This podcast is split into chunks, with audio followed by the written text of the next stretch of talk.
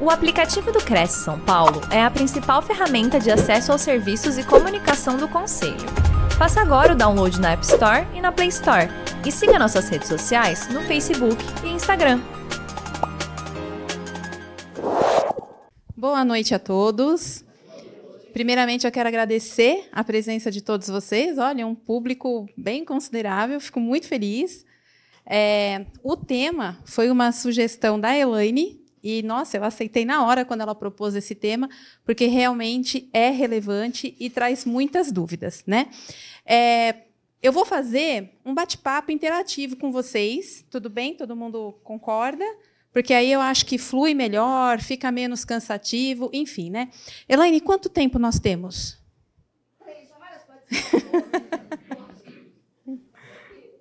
Perfeito. É, então vamos lá. Vou tentar fazer num tempo que seja viável para absorção do conhecimento e que não fique corrido, né? Que a gente não vá atropelando aí as situações. Então, hoje nós vamos falar de assinaturas eletrônicas e a plataforma e-notariado. Primeira coisa que eu quero perguntar para vocês: alguém aqui sabe se existe diferença entre assinatura eletrônica e assinatura digital?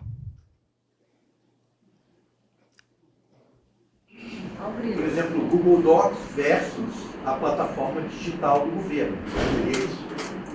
Não, eu vou explicar, mas o raciocínio está tá no caminho.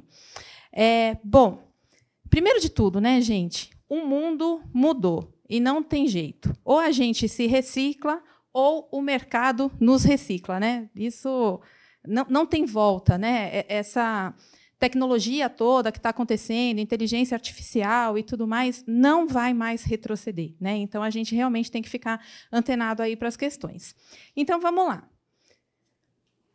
É, assinatura eletrônica é toda forma de se assinar um documento eletronicamente. Então, por exemplo, quando vocês assinam, um, vocês já compraram alguma coisa pela internet e precisaram assinar um, um contrato ali pela internet? Quem já passou por isso? Acho que muita gente, né? Então, quando a gente acessa, por exemplo, aplicativos do banco e coloca lá um token, faz identificação por biometria, identificação por digital, geolocalização, enfim, né, tem várias formas de, de, de se reconhecer uma pessoa eletronicamente. Quando você assina um documento utilizando uma dessas formas, significa que você está assinando um documento eletronicamente. Você falou do, da plataforma do governo, o gov.br. É, ali, você pode acessar por um certificado digital ou não. Você pode assinar eletronicamente e não de forma digital. O que, que eu estou querendo dizer? Assinatura eletrônica, toda assinatura realizada dentro de um ambiente eletrônico. E assinatura digital é aquela realizada com um certificado digital. Alguém já viu um certificado digital? Né, muitas pessoas usam, muitas empresas precisam de certificado digital, enfim. Certificado é, assinatura digital, ela está dentro da assinatura eletrônica. Então nós temos uma assinatura eletrônica, e dentro desse guarda-chuva da assinatura eletrônica, nós temos a assinatura digital, que é uma das formas de assinar um documento eletronicamente. Ficou claro para vocês? Todo mundo até aí entendeu?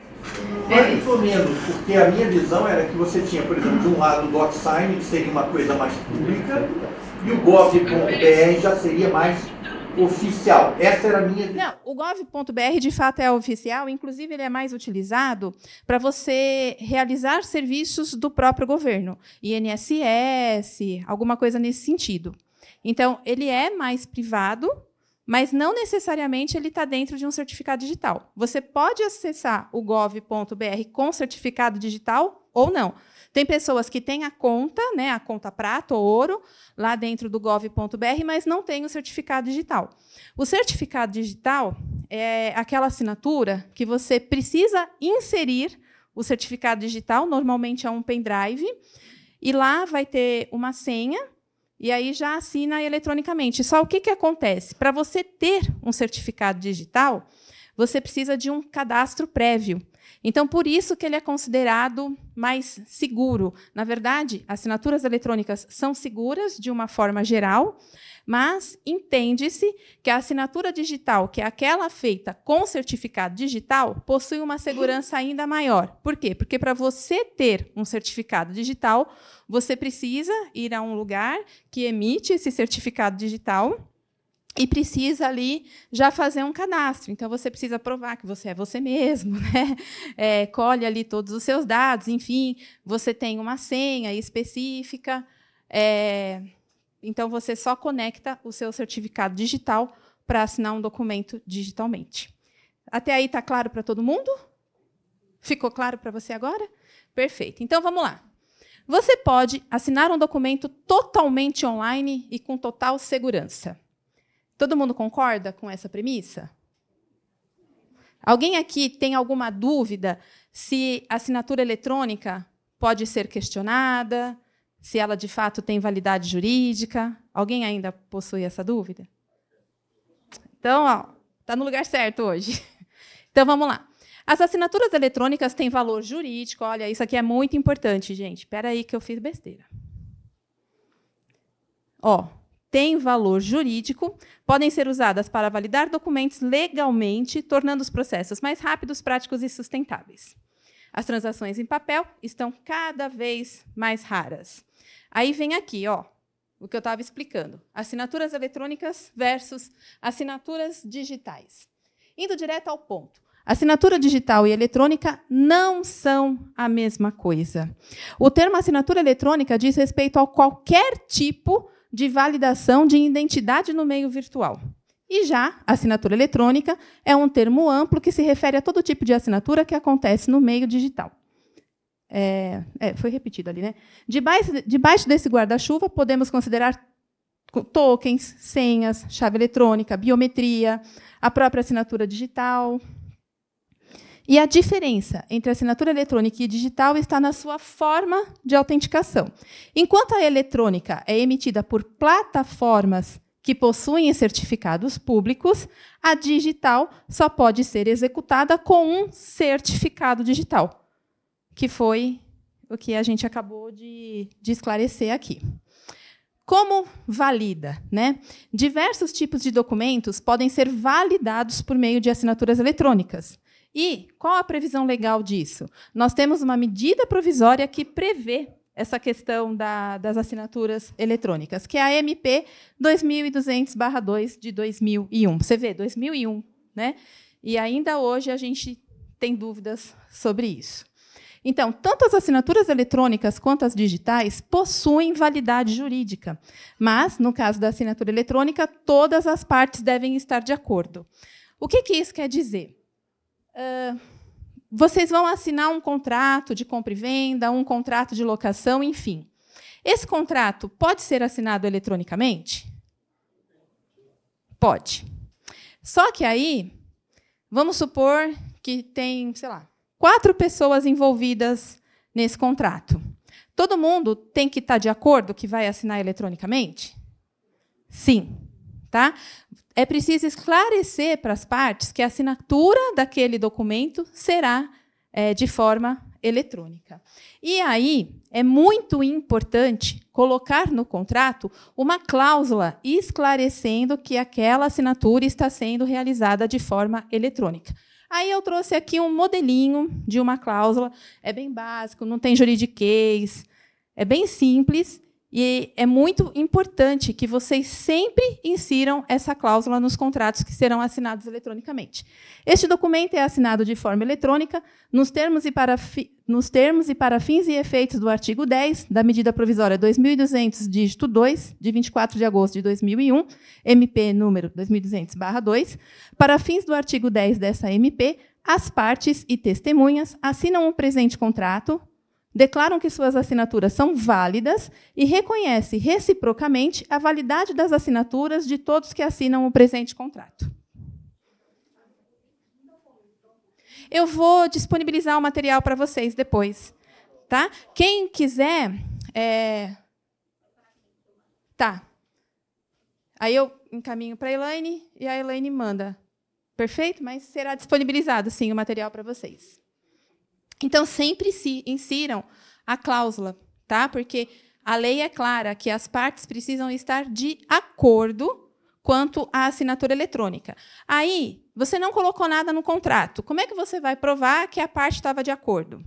Né? Se tem a cláusula lá no contrato, as partes leram o contrato, foram assistidas muitas vezes por seus advogados ali, então fica mais difícil de, de alegar que ah, não, eu não sabia, não concordava com esse tipo de assinatura, enfim. Autenticação da assinatura eletrônica. A gente pensa, né, que é sobre antes. É, como que eu vou saber que as partes assim, estão todas de acordo porque, porque elas assinaram, basicamente, eletronicamente. Eu posso, não sei se a gente tocar nesse, nesse caso, eu posso ter a eletrônica com físico? Não, eu ia, eu ia chegar nesse ponto. Tá? Mas vamos aproveitar aqui então e falar. É possível assinar um contrato de forma mista? Parte das pessoas assinam de forma eletrônica e parte das pessoas assinam presencialmente? Quem vota que sim? Quem vota que não? Vocês estão bem, hein? Na verdade, não pode. A assinatura eletrônica ela ocorre no ambiente eletrônico. Então, se o ambiente é eletrônico, todas as assinaturas precisam ser de forma eletrônica. Não dá para você fazer mista, mesmo porque mais para frente aqui a gente vai falar da impressão de um documento que foi feito no ambiente virtual. Como que a gente faz essa impressão? Será que é só você pegar uma cópia lá e imprimir, está tudo certo? Será que tem validade jurídica esse documento? Né? Então, quem aqui já assinou, por exemplo, um documento eletronicamente? Depois vocês não recebem um e-mail falando assim: "O oh, documento foi concluído tal". Vocês acham que é só imprimir, baixar aquele documento ali e tem validade jurídica? Na verdade, não. Porque ele foi feito num ambiente digital. Para ele ser transformado para um ambiente físico, tem umas regrinhas aqui que a gente vai falar. Então, não é possível assinar parte física e parte é, digital. Por quê? Precisa ser todo em um ambiente eletrônico. Se depois, se você quiser usar aquele documento num ambiente eletrônico, você pode. Então, vamos supor que eu vou precisar ingressar com uma ação para executar uma cláusula de um contrato de compra e venda, por exemplo. Aí eu recebo o arquivo né, do documento eletrônico. Eu posso juntar esse documento eletrônico nos autos do processo, mesmo porque hoje em dia os processos é, são digitais. Né? Então, é fácil de juntar. Agora, vamos supor que vocês é, fizeram uma, um contrato particular de compra e venda. É, vamos supor que são vários irmãos, são seis irmãos, todos são casados, aí tem os maridos, tem as esposas, enfim, aquele monte de gente assinando, né? É, e todo mundo precisa de uma cópia.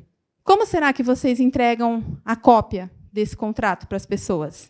Vocês podem mandar o arquivo digital e elas guardam esse documento no arquivo digital, ou se elas quiserem impresso, aí a gente vai ver aqui como funciona, tá? Esclareci a dúvida? A escritura pública obrigatoriamente precisa ser feita pela plataforma e notariado. Pode. Tá, assim, ó, vamos esclarecer.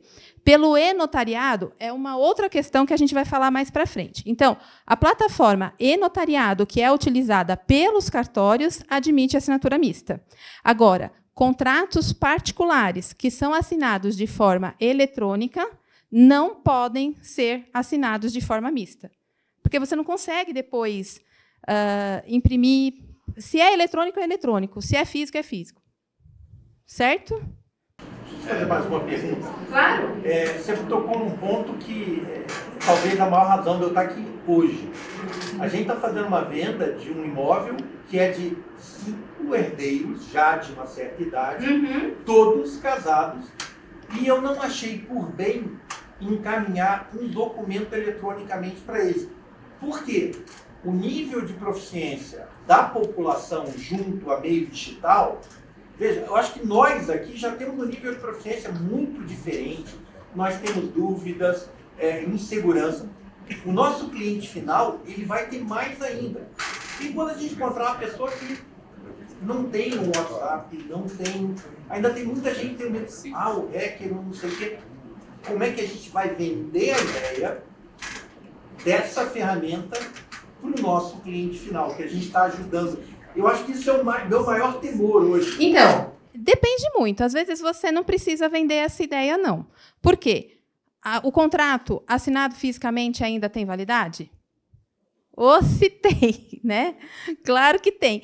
Essa tecnologia não desfez a validade das assinaturas físicas, né? Não desfez. Aí, olha, foi até engraçado outro dia. É, eu estou cuidando de um inventário de oito herdeiros. E é uma bagunça, porque tem duas ex-esposas, aí um herdeiro faleceu, aí os sobrinhos estão recebendo a herança por representação, enfim, é muita gente envolvida, todos são casados. Teve gente que divorciou, é, só que quando divorciou, não fez a partilha incluindo esses bens de herança, agora as ex-esposas precisam participar. Pensa num negócio complicado. É esse. Pensa num negócio complicado. Aí, eu precisava juntar um documento no processo, era uma declaração, era uma coisa simples. E perguntei, né, gente, posso enviar eletronicamente? Olha, vocês vão assinar através de uma plataforma, tal, tudo bem? Ah, tudo bem. Um deles, que é um empresário, é uma pessoa, ele tem 60 e poucos anos, acho que 68 anos, mas é uma pessoa super ativa, é super ativa, sabe? Trabalha, tal. Aí ele me ligou.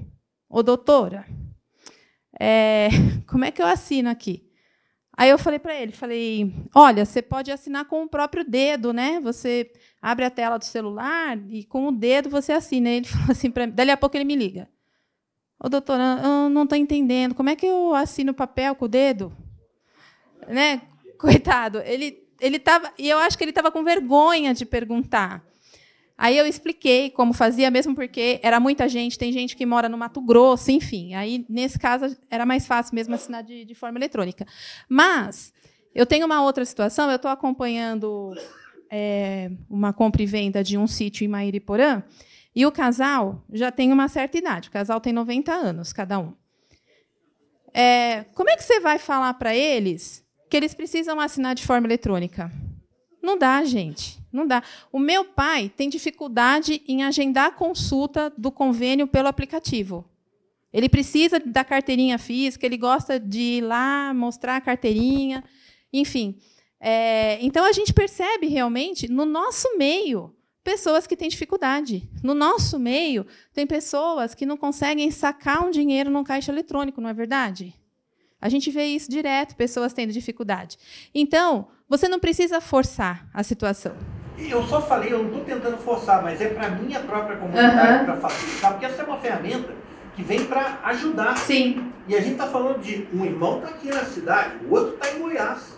Então, se a gente tiver que mandar pelo SEDEX, para ele assinar, para voltar, para pegar, tudo isso é trabalhoso. A ferramenta, ela é válida, ela tem uma razão de ti e eu adoro.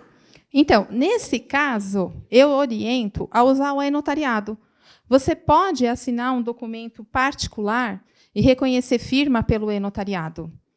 E aí o que, que acontece? Talvez seja mais fácil para essas pessoas. Então, a gente pode conversar com as pessoas e verificar a possibilidade se elas têm alguém que possam auxiliá-las, um filho, né, alguém da confiança delas, um sobrinho, enfim, alguém que realmente seja de confiança. E detalhe, gente, a gente não pode mandar o documento para o e-mail do filho. Tem que ser no e-mail da própria pessoa. Às vezes a pessoa nem e-mail tem. Aí tem que criar um e-mail, né, para mandar o documento eletronicamente, enfim.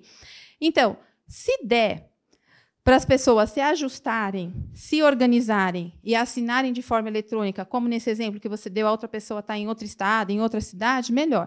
Dependendo do caso, vamos agendar, vamos ver uma disponibilidade na nossa agenda e vamos encontrá-los presencialmente para colher a assinatura? Se der, ok. Às vezes, todo mundo mora perto. Vou dar um exemplo. Às vezes, todo mundo é da cidade de Tu ou de uma região aqui perto. Se der para fazer, ok. Se não, eu oriento a utilizar a plataforma do e-notariado. Por quê? A pessoa vai ter que fazer um cadastro na plataforma, ela vai precisar de um celular, ela vai precisar de uma internet. Então, a gente tem que ver também se os requisitos ali, a, as pessoas vão ter acesso né, a esses requisitos. Às vezes, a pessoa mora num lugar que a internet não, não tem, ou que o sinal é muito ruim, enfim. Então, a gente precisa ver. A pessoa tem internet, ela tem um celular, ela tem como é, fazer uma videoconferência pela plataforma do e-notariado? Se tiver, faz pelo e-notariado, que é até mais seguro.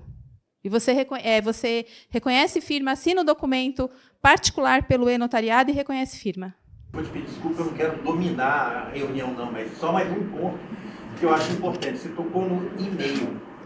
Eu tenho a sensação de que 95% ou mais das pessoas aqui já migrou do e-mail para o WhatsApp o mundo está deixando o e-mail meio de lado e indo mais para comunicação mais imediata. Essas pessoas, então, o e-mail é mais difícil ainda.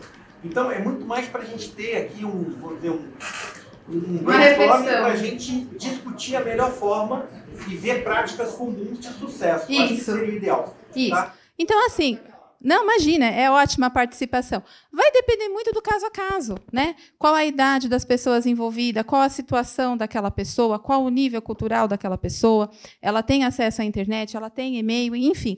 Criar e-mail é muito rápido. Às vezes a pessoa não tem um e-mail ou tem um e-mail antigo, já nem lembra mais a senha, não sei o quê. Cria um e-mail novo de forma gratuita, é muito rápido. E às vezes até mesmo nós podemos auxiliar, né? Podemos encontrar com o nosso cliente e falar: oh, vou criar um e-mail aqui para você e a pessoa já assina. Às vezes, eu sei que você vai falar, poxa, mas eu estou querendo facilitar, mas às vezes você precisa estar ao lado do seu cliente para ele conseguir assinar eletronicamente. Que às vezes ele não vai conseguir fazer o processo sozinho. Aproveitando o que ele falou. Se no caso assim, que nem as pessoas estão migrando do, do, e-mail para o WhatsApp. O WhatsApp teria esse valor dessa? Não. Não. Hoje, Hoje não tem. Ainda não. Né? Assim, o WhatsApp está passando por um avanço, tem até a inteligência artificial do WhatsApp agora, mas não. É, você precisa receber o documento eletrônico no seu e-mail e depois você recebe né, a comunicação que o documento foi concluído, tudo por e-mail. Mas se mandar esse mesmo arquivo PDF não tem valor. Não, não, não tem valor. A assinatura, se ela for eletrônica, ela tem que ser toda de forma eletrônica.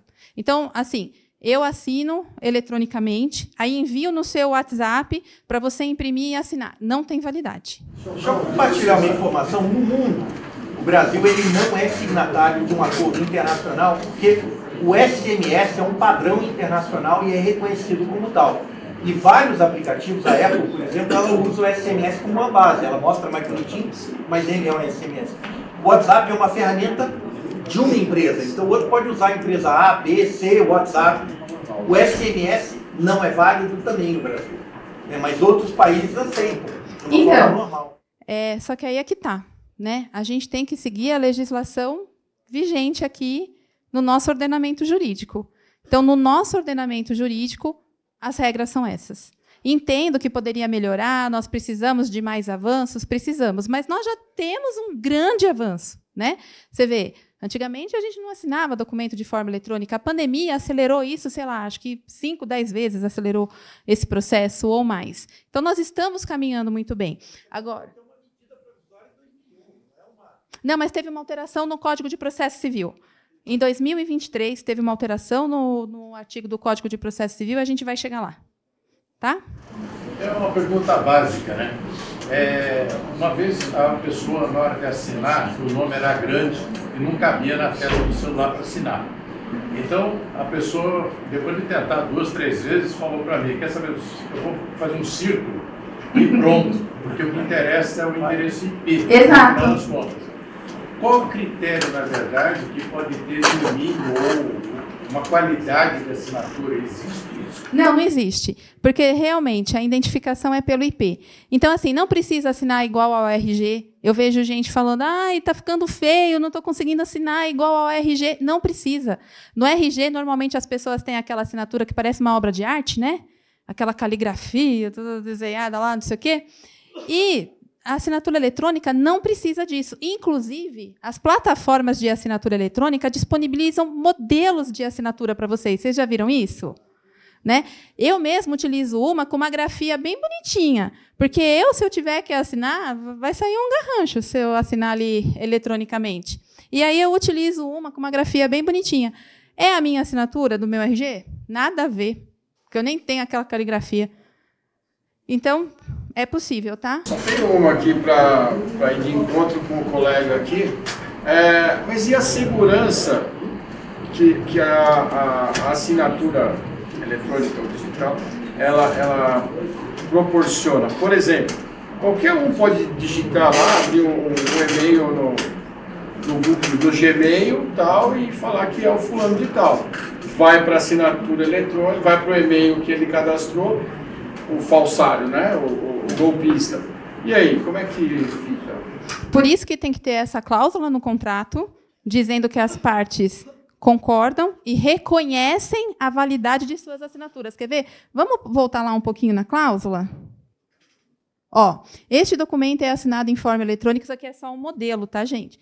Esse documento é assinado em forma eletrônica nos termos e para fins do artigo 10 da medida provisória tal, tal, tal. As partes e as testemunhas que assinam o presente contrato declaram que suas assinaturas são válidas e reconhecem reciprocamente a validade das assinaturas de todos que assinam o presente contrato.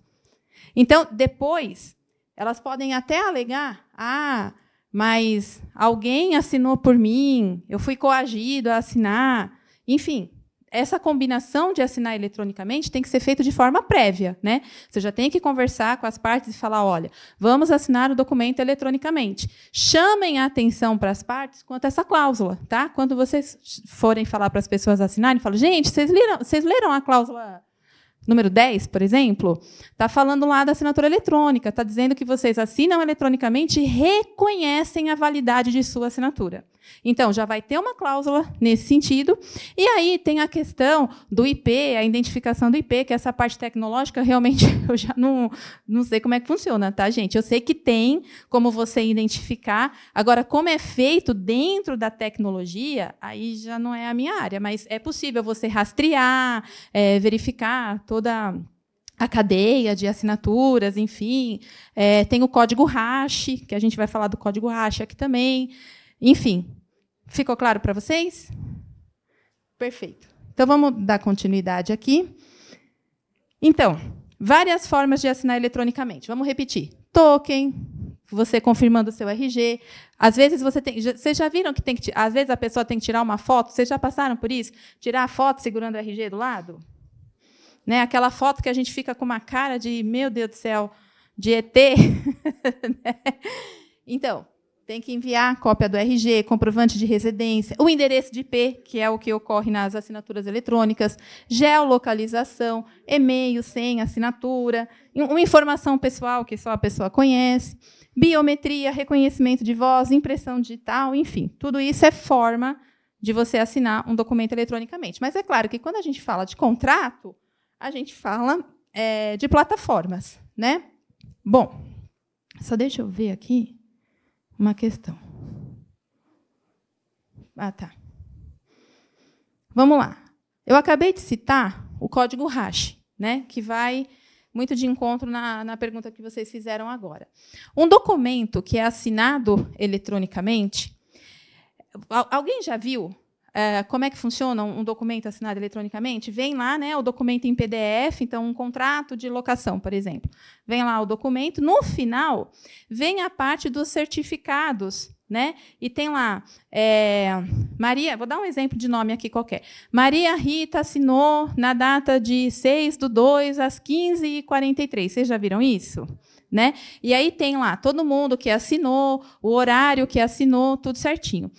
Aí, não sei se vocês já repararam, nessa parte de baixo que fala, né, que a pessoa assinou tal horário, tal, tem lá código hash do documento original. Alguém já viu isso?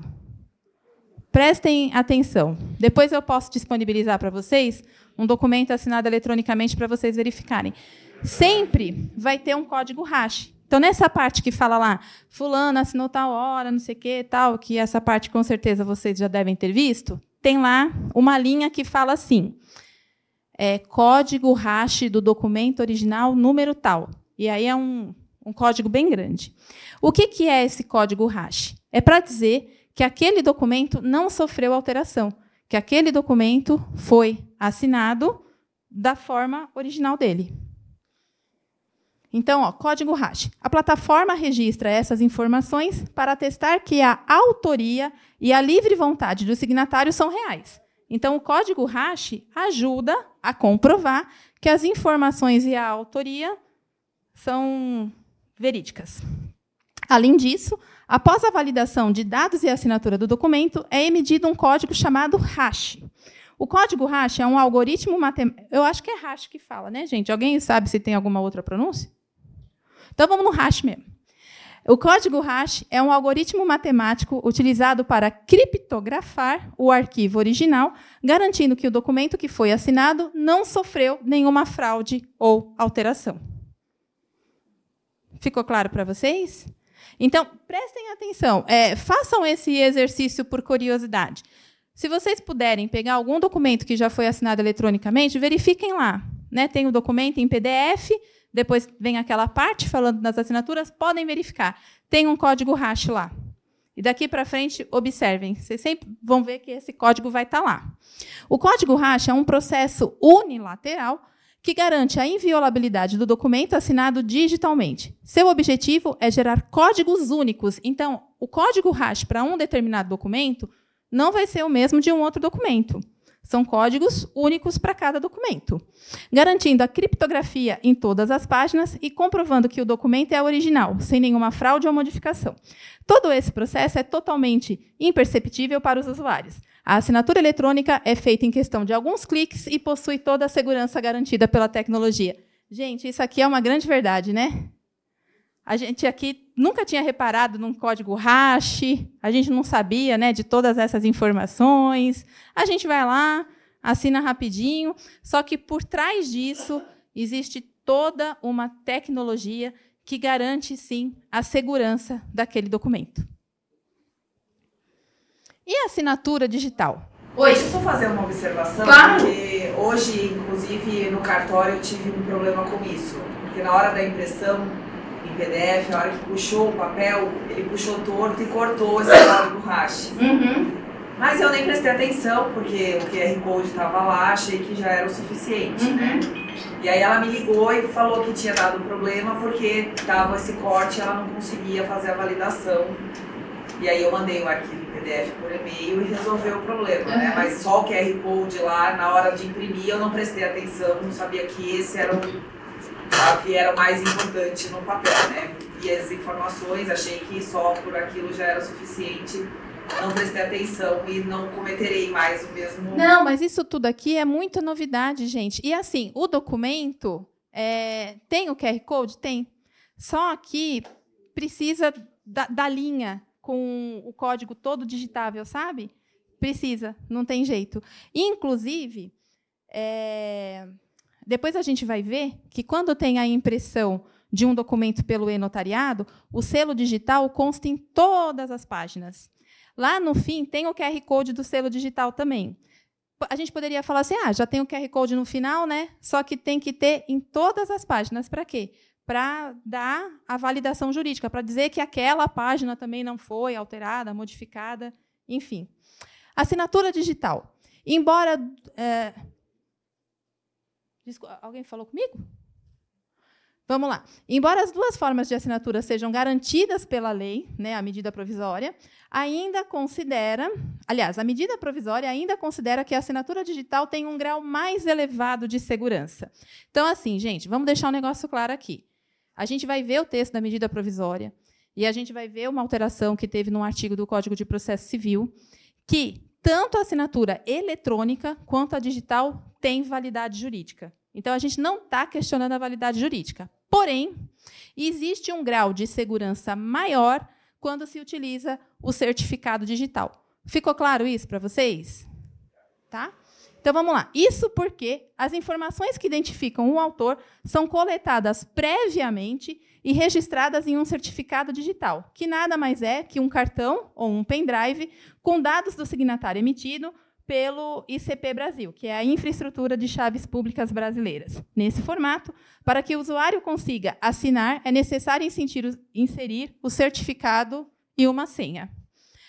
Todo mundo aqui já usou um certificado digital? Nossa, querem ver um certificado digital? Vou pegar o meu aqui, peraí. Vou fazer propaganda.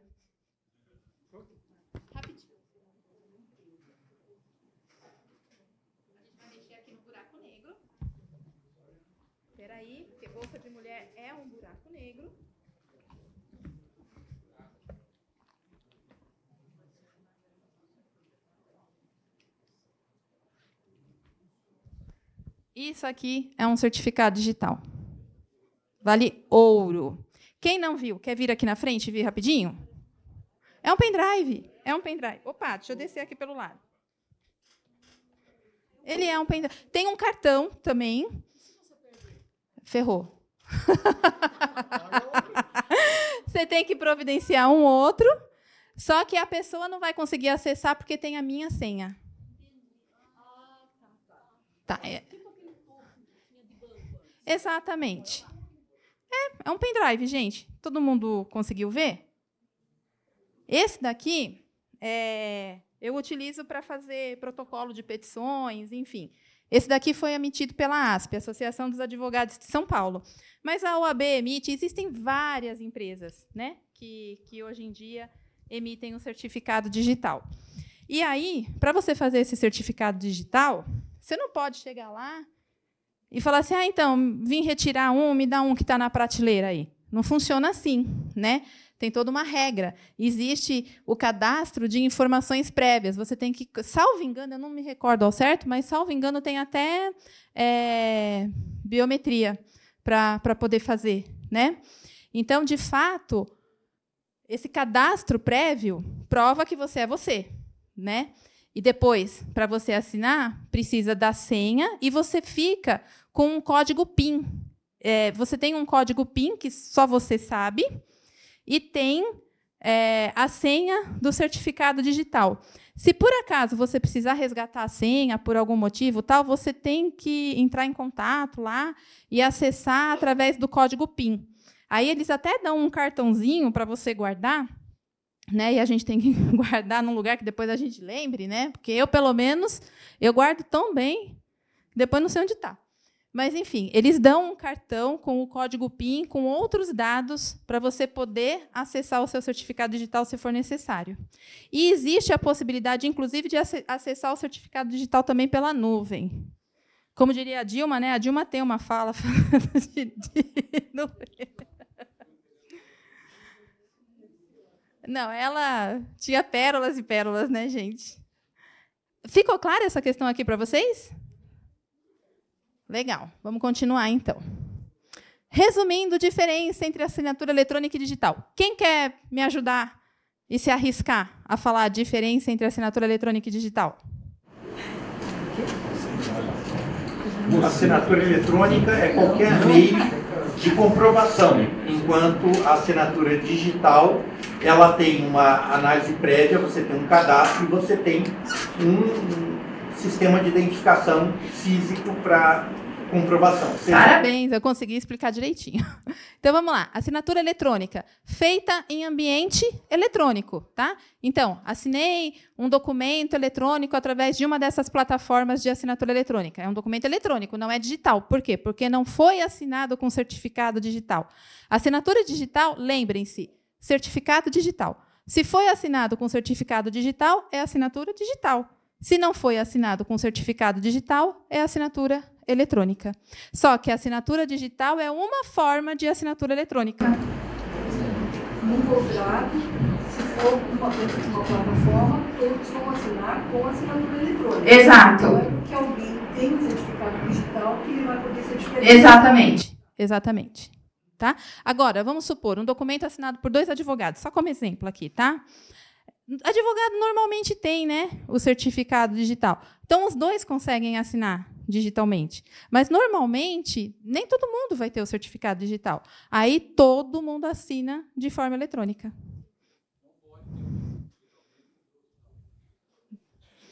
Até, até dá, Mas assim, por causa do código hash e tudo mais, vamos fazer tudo. De... Aliás, eu acho que não dá, viu?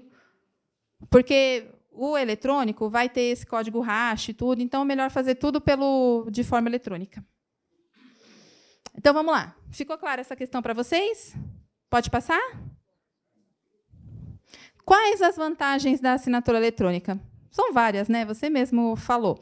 Nem sempre é possível utilizá-la, mas quando puder utilizá-la, utilizem, gente, sem medo, porque tem sim é, validade jurídica. Então vamos lá. As vantagens: rapidez, facilita a coleta de assinaturas em documentos, segurança, as medidas de segurança das assinaturas eletrônicas. Espera aí. As medidas de segurança das assinaturas eletrônicas minimizam chances de acesso indevido e alteração e fraude. Lembra que vocês perguntaram da fraude? Ficou claro, né, para vocês? Mobilidade. É possível assinar o documento pelo celular, pois há plataformas de assinatura eletrônica que disponibilizam aplicativos. Menos burocracia e assinatura eletrônica evita as idas e vindas do documento, dispensa o reconhecimento de firma e outras burocracias. Você mesmo deu exemplo. Pô, coloca via SEDEX, vai para lá, vem para cá. E olha que legal, ó, dispensa o reconhecimento de firma. Melhor gestão da informação, com a possibilidade de assinar eletronicamente os documentos. É possível organizá-los de maneira compreensível e facilitada. Gente, isso daqui, a gente organiza esses documentos na pasta do nosso computador, né? Não precisa ter aquele monte de arquivo, enfim. Redução de custos. Há um estudo que espelha que a redução de custos é de até 79%. É, referente à economia com compras de papel, logística de contratos, cartas registradas, gestão de documentos, etc. Como assinar um, um, um elemento, ó, um documento eletronicamente? Para assinar um documento em meio digital, o mais rápido é utilizar uma plataforma de assinatura eletrônica. Isso porque ela viabiliza a organização dos documentos, a configuração de requisitos e ordem de coleta de assinaturas, dentre outras funcionalidades. Vocês já viram isso aqui? Às vezes você coloca lá o e-mail das pessoas e consta lá uma mensagem. Você quer que assine nessa ordem? Vocês já viram isso? Então vocês podem escolher a ordem de assinatura, se necessário for, enfim. Após escolher sua plataforma, Basta fazer o upload do documento e preencher os campos necessários como e-mail dos signatários. Você pode selecionar seu certificado digital, se for o caso. Após o signatário receber o e-mail, basta clicar no link enviado para assinar o documento de forma online. Então, isso aqui está tranquilo para vocês? Acessa lá a plataforma, cadastra, né? A gente tem que colocar, às vezes, data de nascimento, é, CPF, a gente tem que colocar alguns dados lá. Aí depois é, você recebe o documento pelo seu e-mail e assina digitalmente. Tá claro isso para vocês? Beleza. Exe Aqui, gente, são só exemplos. Existem assim inúmeras plataformas no mercado. Exemplos de plataformas de assinaturas eletrônicas. Já, vocês conhecem alguma dessas aqui? Vocês utilizam alguma dessas? Eu também. Eu, aliás, eu gosto do Doc4Sign. Porque, gente, ele é. Ó, quem quiser né, um dia testar esse daqui, é muito prático, é muito rápido. Eu já testei outros. É, esse Click Sign achei chato pra caramba, mas não interessa se é chato, porque está cumprindo os requisitos né, para passar a segurança. Mas essa daqui, além de estar adequada à medida provisória, todas estão devidamente adequadas à medida provisória, né, que trata da assinatura eletrônica, mas esse daqui, gente, é, é muito fácil de usar. O, o sistema deles é, eu acho bem legal. Então, aqui só alguns exemplos. Né? Por exemplo, a, a OAB também disponibiliza esse serviço. A gente pode assinar, parece que até dos 200 documentos por mês, é, de forma eletrônica. Uh, gente, tem, tem um monte aí. Só trouxe aqui alguns exemplos para vocês. Validade jurídica. Vamos tocar de novo nesse assunto para a gente frisar bastante essa questão? Quando pensamos em assinatura digital, a validade jurídica já é algo intrínseco, pois o certificado é validado pelo ICP Brasil. Isso aí a gente explicou. Lembra que o certificado digital tem uma segurança um pouco maior? Porém, a assinatura eletrônica não deixa, em hipótese alguma, de ter a sua validade jurídica. Mas a assinatura eletrônica também é juridicamente válida, como a própria lei pontuou. Desde que sejam seguidos os requisitos técnicos de cada tipo, essas assinaturas garantem autenticidade, confirme e valida a identidade do signatário. Integridade, garante a integridade do conteúdo, evitando alterações falsificadas e fraudes. A questão do código hash aqui que a gente falou. Não repúdio. A origem do conteúdo é provada para todas as partes envolvidas que não podem negá-lo. Por isso, mais uma vez, aqui é importante a gente colocar a cláusula no contrato. Né? A pessoa concordou em assinar eletronicamente, enfim. Definição de contrato eletrônico. O contrato eletrônico nada mais é que um contrato em que ocorre a formalização da vontade das partes, contudo realizado de forma virtual sem a necessidade de sua materialização em papel e com assinaturas físicas. Todo o procedimento é realizado virtualmente por meio de uma plataforma própria ou terceirizada, assinado eletronicamente ou digitalmente. Então, aqui, ó, lembra que alguém me perguntou se era possível assinar o documento de forma mista? Está aqui, ó. Não pode. Contrato eletrônico é eletrônico. Contrato eletrônico é realizado no meio virtual, 100% no meio virtual. Tá claro, gente? Contrato eletrônico em transações imobiliárias. Nas transações imobiliárias, os contratos mais comuns são contrato de venda e compra, promessa de venda e compra, contrato de locação e distrato. Gente, esses são os mais comuns, mas tem procuração que a gente tem que fazer, né? Tem recibo de entrega de chaves. Gente, tem tanta coisa que a gente utiliza, tem tanto documento, tem contrato de permuta, tem contrato de dação em pagamento, enfim. Eu trouxe só os mais utilizados. Mas isso aqui não é um rol taxativo, é um rol apenas exemplificativo. Qualquer contrato imobiliário pode perfeitamente ser feito através de plataforma eletrônica, certo?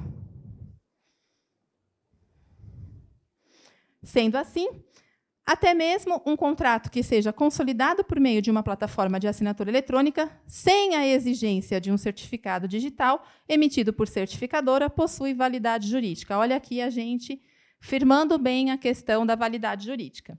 Cabe esclarecer que a medida provisória número 2200/2, dígito 2 de 2001, destaca a validade das assinaturas via certificado digital, mas vai além. Valida qualquer outra forma de assinatura eletrônica. Então, a própria medida provisória, gente, fala do certificado digital, mas fala das assinaturas eletrônicas também. Então, vamos ler o artigo 10? O disposto nessa medida provisória não obsta a utilização de outro e-mail de comprovação de autoria e integridade de documentos em forma eletrônica, inclusive os que utilizem os certificados não emitidos pela ICP Brasil, desde que admitido pelas partes como válido ou aceito pela pessoa a quem for oposto o documento. Ó, mais uma vez, querem que eu leia de novo esse artigo? Olha a importância de ter a cláusula no contrato falando da assinatura eletrônica. Desde que admitido pelas partes como válido ou aceito pela pessoa a quem for oposto o documento. Como é que você comprova que foi admitido pelas partes? Né? Porque depois, para provar, né, que focinho de porco não é tomada, nossa, gente, entreguei a idade agora, né? Meu Deus. vamos lá, vamos continuar. Portanto, peraí.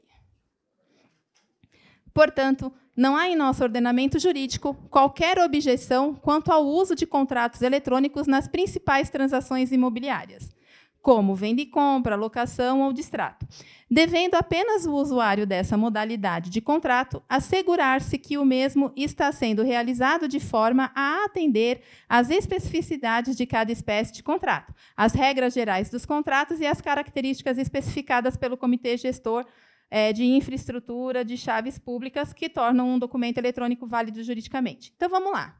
Um contrato de compra e venda ele não tem as suas regras? Né? Gente, a gente não pode fazer uma folhinha qualquer lá, colocar assim, por exemplo, Simone Gomes está vendendo o imóvel da rua tal para Elaine Branco. Tem validade? Ah, ele está assinado pelo certificado digital. Então ele tem validade. Não, gente. pode ser assinado eletronicamente, inclusive utilizando certificado digital? Pode, mas tem que seguir as regras dos contratos, né? Então, o contrato de compra e venda, vamos seguir todas as regras. Tem que ter a qualificação das partes, tem que ter a descrição detalhada do imóvel, tem que ter o preço ajustado, a forma de pagamento, não é verdade? Então, não adianta a gente fazer um documento lá de qualquer jeito e falar assim: ah, não, foi assinado eletronicamente, então está válido juridicamente. A assinatura pode ter validade jurídica, mas o contrato não, porque ele não está seguindo as regras. Ficou claro isso para vocês? Vocês querem que eu repita ou todo mundo entendeu? Beleza. Assinatura digitalizada. Gente, presta atenção nisso daqui, porque eu vejo isso daqui acontecer muito na prática. Doutora, me manda o documento, me manda via WhatsApp mesmo, eu imprimo, assino e te devolvo. Alguém já viu isso? Fala a verdade, todo mundo já viu isso acontecer. É, ai, nem. Oh. Então, gente, isso não tem validade. Não tem validade. Assim, tem um indício de prova? Tem. Né? Você pode utilizar esse documento num processo? Pode. Mas, assim, evitem, não façam isso, não é evitem, não façam isso. A assinatura digitalizada não tem nada a ver com assinatura eletrônica ou assinatura digital. Ficou claro isso para vocês?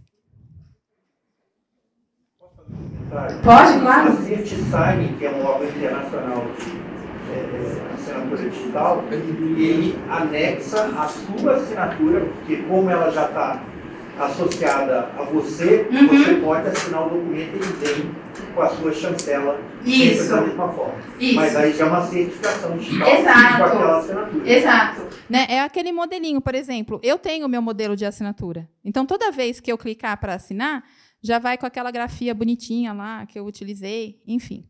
Então, ó, Importante também falar da existência da prática não recomendada, porém ainda utilizada em alguns casos, que são as assinaturas digitalizadas.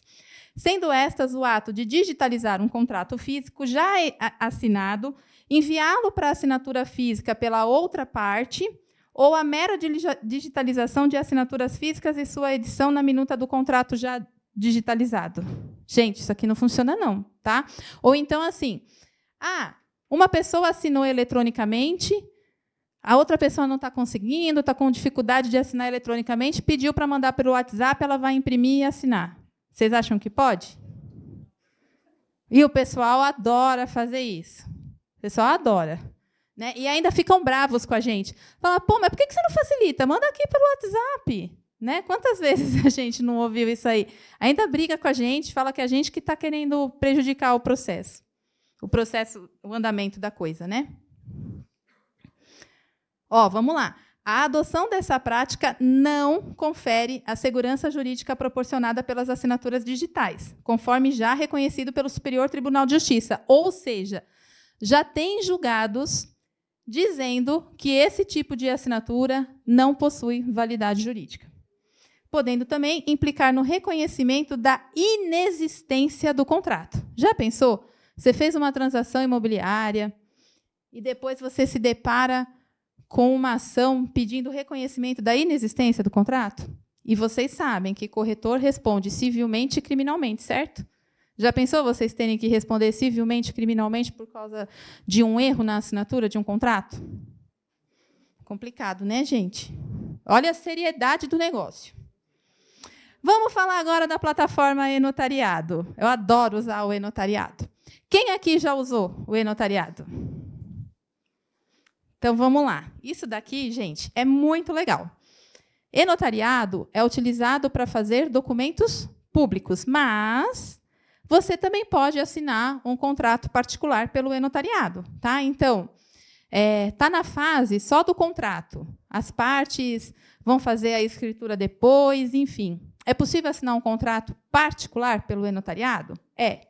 Você pode reconhecer firma da sua assinatura pelo e-notariado. Mas, é, escritura pública, nossa, isso daqui, gente, é um. Outra, oh, outra expressão velha, é uma mão na roda. Que, o que, que substitui? Eu não sei. Vamos lá. Plataforma e-notariado. Editada em maio de 2020 pela Corregedoria Nacional de Justiça, CNJ, o provimento número 100 regulamenta a prática de atos notariais eletrônicos utilizando o sistema e-notariado, plataforma online de serviços notariais desenvolvida pelo Colégio Notarial do Brasil, Conselho Federal, em parceria com suas seccionais. O acesso à plataforma é feito através do site, mas tem um aplicativo também. Tem um aplicativo e-notariado que é mais prático, né?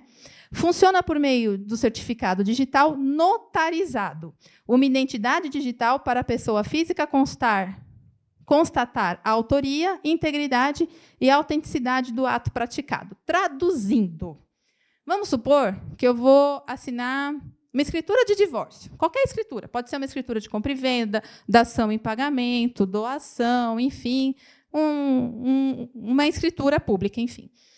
Eu entro em contato com o cartório, aí o cartório, por exemplo, eu como advogada falo assim: Oi, João, do cartório, tudo bem? Ó, os meus clientes vão fazer um divórcio, por exemplo, estou usando um exemplo aqui. E a gente vai fazer tudo pelo e-notariado. Aí o João vai falar assim para mim: me passa o telefone deles e o e-mail deles. Aí o cartório vai entrar em contato com eles e vai falar assim: então, ó, a gente vai fazer aqui o seu cadastro na plataforma e-notariado. Aí é feita uma videoconferência para esse cadastro. Aí vai fazer uma videoconferência e vai falar assim: Simone, é, confirma os seus dados, enfim, você vai ter que mandar cópia dos seus documentos, tal, e vai ser um emitido, vai ser um emitido, um, vai ser emitido um certificado digital para aquele ato, para aquele ato específico. Aí, no dia da escritura de divórcio, aí é agendada uma outra videoconferência para se fazer efetivamente a escritura de divórcio. A solenidade exigida pela lei, ela vai ser feita o tabelião vai ler a escritura de divórcio em voz alta, tal, é, vai falar da partilha de bens, enfim, vai seguir tudo direitinho lá conforme os regramentos jurídicos. E aí vai ser emitido um certificado digital específico para esse ato. Não é o mesmo certificado digital que eu tenho, porque esse certificado digital que eu tenho, ele é meu e eu posso assinar qualquer documento com esse certificado digital. O certificado do e-notariado ele é específico para cada ato. Então, por exemplo, é, eu assinei como advogada uma escritura de divórcio. Na semana seguinte, eu vou fazer uma escritura de inventário. Na semana seguinte, eu vou fazer um uso capião extrajudicial. Ou estou bem na fita, né? Já pensou se fosse assim? é, enfim, depois eu vou acompanhar uma escritura de compra e venda, tal. Para cada ato, eu vou ter um certificado digital específico que vai estar reconhecido na, na, na, naquele ato específico. Ficou claro para vocês? Certo? E assim, tem custo? Quem acha que tem custo? O melhor de tudo, gente, é gratuito. É claro que tem as custas do cartório. Os emolumentos de cartório vão ser pagos normalmente, se tiver ITBI, se tiver ITCMD, enfim, tudo vai ser pago normalmente. Mas esse tipo de assinatura não tem custo. Certo? E assim, pode fazer o certificado digital é, em qualquer cartório? Pode. Então, por exemplo, eu fiz o meu cadastro do e-notariado num cartório lá de São Paulo. Vai, no cartório do Tucuruvi. Vou usar como exemplo o cartório do Tucuruvi lá em São Paulo. Aí, vamos supor que eu vou assinar um documento no cartório aqui de Tu. Será que eu preciso fazer um outro cadastro? Não, você já tem um cadastro lá.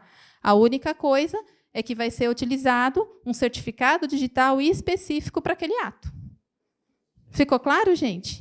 Só um comentário. O cadastro que você faz, você faz na plataforma gov.br. Não. Não? Não. E-notariado não tem nada a ver com gov.br. Chegar no e-notariado, ele requer, pelo menos para mim, a experiência, requeria que eu tivesse um cadastro prévio no Forte.com. Não. Não sei se foi essas transações que eu usei. Não, não precisa. Mas aconteceu dessa forma. Não precisa. E acesso pelo GovBR. Não precisa. Te, te, te garanto que não. O gov.br funciona muito bem e é mais utilizado para serviços públicos. Você pode assinar documentos particulares? Pode, mas é mais utilizado para serviços públicos, tá? É, e não precisa, não precisa. Eu faço com uma certa constância e assim já fiz até com pessoa emancipada e um, um, uma pessoa de 16 anos provavelmente não vai ter o cadastro no gov.br, né? E ela assina normalmente pelo e-notariado. E esse cadastro é âmbito federal? É. É. Se tiver no Amazonas, pode assinar. Exato. Tá? Mesmo porque é, normalmente a gente pode escolher o cartório de notas que a gente quer, né? Por exemplo, uma escritura de inventário. Posso fazer em qualquer cartório de notas, uma escritura. Eu posso fazer em qualquer cartório de notas, não precisa ser exatamente no local do imóvel, né? Então, é âmbito nacional, tá?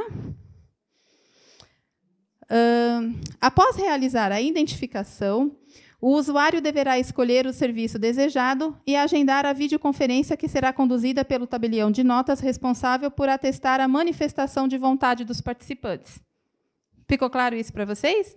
Então, vai fazer a videoconferência, né? o tabelião vai fazer uma videoconferência, vai seguir toda a solenidade do ato, ler em voz alta ali a escritura, tal, é, e vai é, atestar a manifestação de vontade dos participantes. Inclusive, no documento vai estar escrito que o documento foi assinado de forma eletrônica por videoconferência realizada na data tal. Vocês já viram isso? O próprio documento vem identificado que ele foi feito de forma eletrônica, utilizando a plataforma do e-notariado. Tá, tá, tá, tá, tá. tá. Em 2021, Outros dois módulos foram lançados para atender os anseios dos usuários que pretendem utilizar os cartórios de notas do Brasil de maneira online, que são a autorização de viagem de menores de 16 anos e reconhecimento de firma por autenticidade. Então, fiquem sabendo, não é só a assinatura de documentos públicos, né? Reconhecimento de firma por autenticidade, isso daqui é documento particular. Autorização de viagem de menor de 16 anos, também. As companhias aéreas, inclusive, têm recebido muito isso. A pessoa leva o documento eletrônico lá no guichê da companhia aérea e o menor embarca. Já viram isso? Legal saber, né? Mas, dependendo né, da, da, outra parte, se você não quiser que o seu filho viaje, você finge que não, não sabe dessa novidade, não. né? Dependendo, meu ex-marido me liga e fala: ah, manda o menino para cá, não dá, estou sem tempo de ir lá conseguir o reconhecimento, a autorização, não sei o quê. Brincadeira, gente. Só para descontrair. Materialização de documentos digitais. Muitos não sabem, mas é possível usar documentos originalmente digitais de forma física e com validade reconhecida. É aquela tal coisa, o documento foi feito no meio digital. Para você transformá-lo no papel, como é que você faz? O ato recebe o nome de materialização ou autenticação e pode ser feito em cartório de notas com documentos vindos direto da internet ou de arquivos eletrônicos apresentados. A materialização do documento consiste na impressão desses, desses, arquivos com a certificação da página, tipo de documento, os dados referentes a ele e a data da materialização. Este arquivo deve apresentar assinatura digital ou outra forma de confirmação de integridade e autenticidade. O documento terá o mesmo valor que um documento original, dispensando a pessoa, para quem for apresentado, de também entrar no site e confirmar o seu teor. Essa validade vem da fé pública do registrador, que antes de realizar a autenticação, acessa o site onde está o documento e confere sua validade e particularidades. Feito isso, o escrevente imprime o texto da internet faz a etiqueta com as informações do documento e com um selo de autenticidade. Vocês entenderam a importância disso daqui? Um documento feito eletronicamente, a gente não pode simplesmente pegar e imprimir e achar que ele tem validade legal. Ele não tem. Eu estou falando do nosso. Pois é, mas a gente. Aí, mas como é que mas como? Pois é, mas você valida o código no ambiente eletrônico. Ó, vamos lá. Você me apresenta um documento eletrônico. Esse documento eletrônico tem um QR Code, por exemplo. Eu consigo abrir esse, esse QR Code? Consigo. Só que o documento ele não vai estar no, no meio virtual ainda? Vai. Então, isso que você estava falando é a validação do documento ainda dentro do meio virtual, ainda dentro do ambiente virtual. Agora, para imprimir um documento do ambiente virtual para o papel, aí é uma outra situação. Você conseguiu entender? Tá? Então, é, para isso, a gente precisa utilizar o cartório de notas. Por quê? O cartório de notas tem fé pública, né? Aí ele vai lá, ele vai verificar a validade do documento eletrônico. Verificou a validade do documento eletrônico, ele vai imprimir aquele documento, que vai ter exatamente o mesmo formato né, do documento eletrônico, e ele vai passar um selo digital dando a validação física daquele documento eletrônico. Ficou claro para vocês? Isso eu levando no meu próprio celular, no meu arquivo. Exato. Vai, vai acessar. Exato. Você pode até enviar o arquivo eletrônico, tá? Então você pode é, entrar em contato com o cartório, pegar o e-mail do pessoal lá e enviar o próprio documento eletrônico, porque no documento eletrônico vai ter, né, os dados tudo certinho. É, então, ou você exatamente.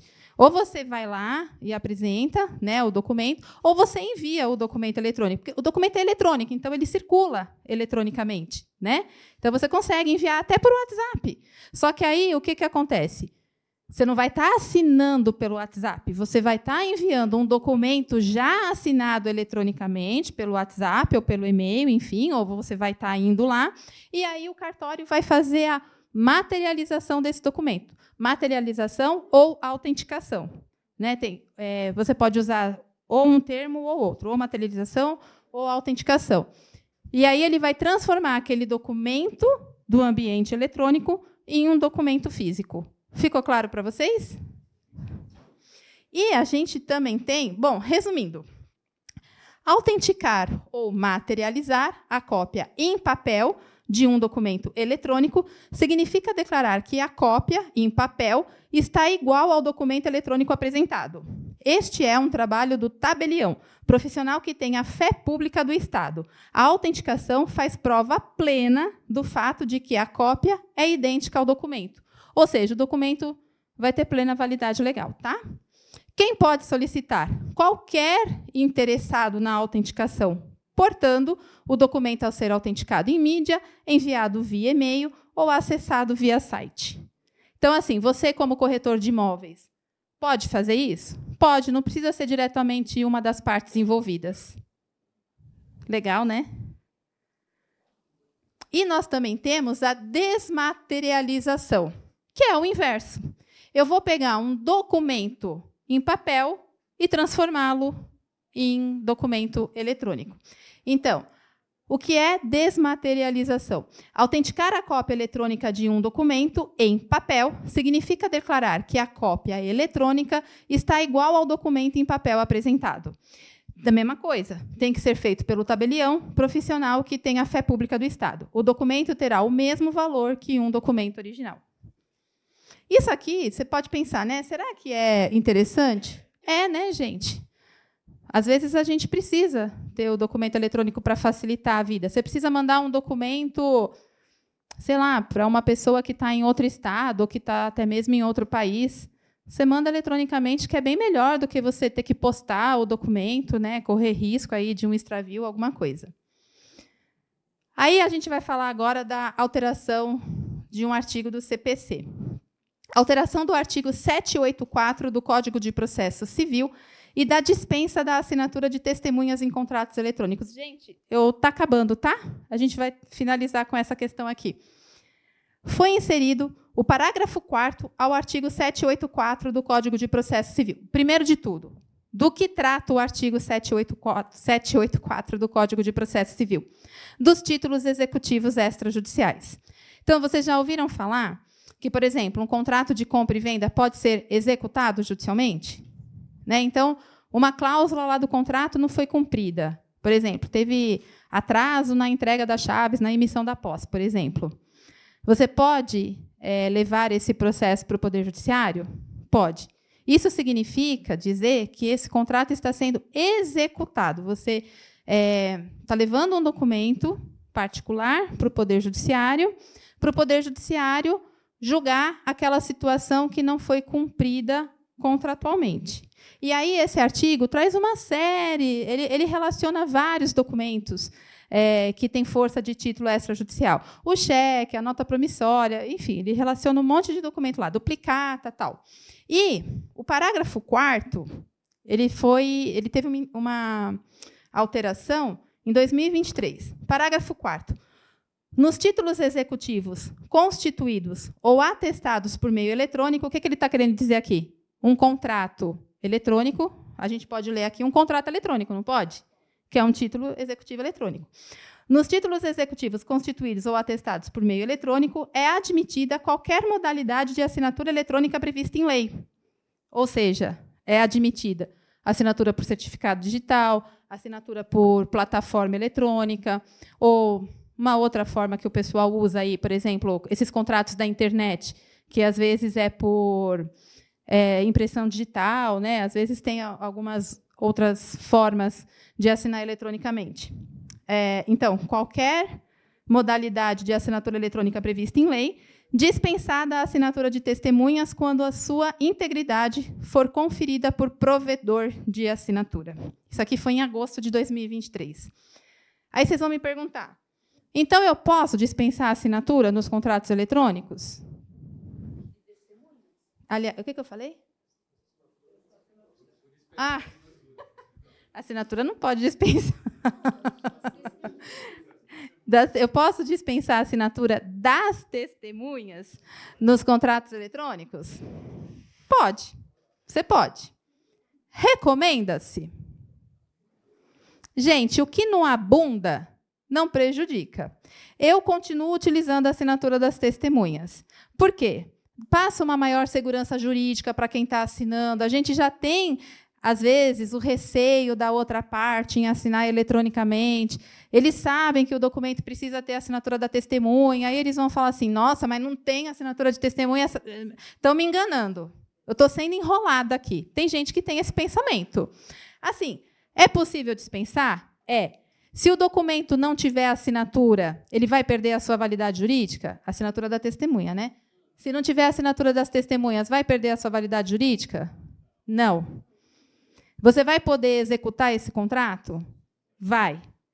Mas não tem problema também em colocar a assinatura da testemunha. Não está dizendo aqui que não é mais para colocar a assinatura da testemunha. Está dizendo que está dispensada essa assinatura. Pode. Pode. Na verdade, não precisa de nenhuma. Né? Exato. Né? Se a parte quiser uma segurança, pode ser uma só. Pode. Tá? Lógico, o contrato tem que estar tá dentro dos padrões, né? tudo certinho, conforme a gente já explicou aqui. Mas, por essa alteração recente do Código de Processo Civil, fica dispensada a assinatura das testemunhas. Ficou claro isso para vocês? Às vezes, a gente tem dificuldade né, de conseguir duas testemunhas para assinar. Às vezes, a gente tem um pouco de dificuldade. É, então, está resolvida a questão. A ordem, eu sempre brinco lá, a gente às vezes assina antes de todo mundo, a uhum. testemunha. E como você está testemunhando, está assinando antes. Exatamente. tem isso também, né? Então, agora está resolvida a questão. Então, vamos lá. Uma dúvida muito comum quanto a contratos eletrônicos é se a assinatura de testemunhas é necessária. E a resposta é que fica dispensada a assinatura de testemunhas. A lei 14.620 de 2023 reconhece que contrato eletrônico é título executivo extrajudicial e dispensa a exigência de assinatura de testemunhas. Gente, está no parágrafo 4 quer ver? Vamos lá no parágrafo 4 de novo. Ó, parágrafo 4 do artigo 784 do Código de Processo Civil. Nos títulos executivos constituídos ou atestados por meio eletrônico, é admitida qualquer modalidade de assinatura eletrônica prevista em lei, dispensada a assinatura de testemunhas quando sua integridade for conferida por provedor de assinatura. Assim, o artigo 34 dessa lei altera o artigo 784 do CPC, que trata do dos títulos executivos extrajudiciais, incluindo nele o parágrafo 4 que expressamente prevê que nos títulos executivos constituídos ou atestados por meio eletrônico é admitida qualquer modalidade de assinatura eletrônica prevista em lei, dispensada a assinatura de testemunhas. Gente, é isso.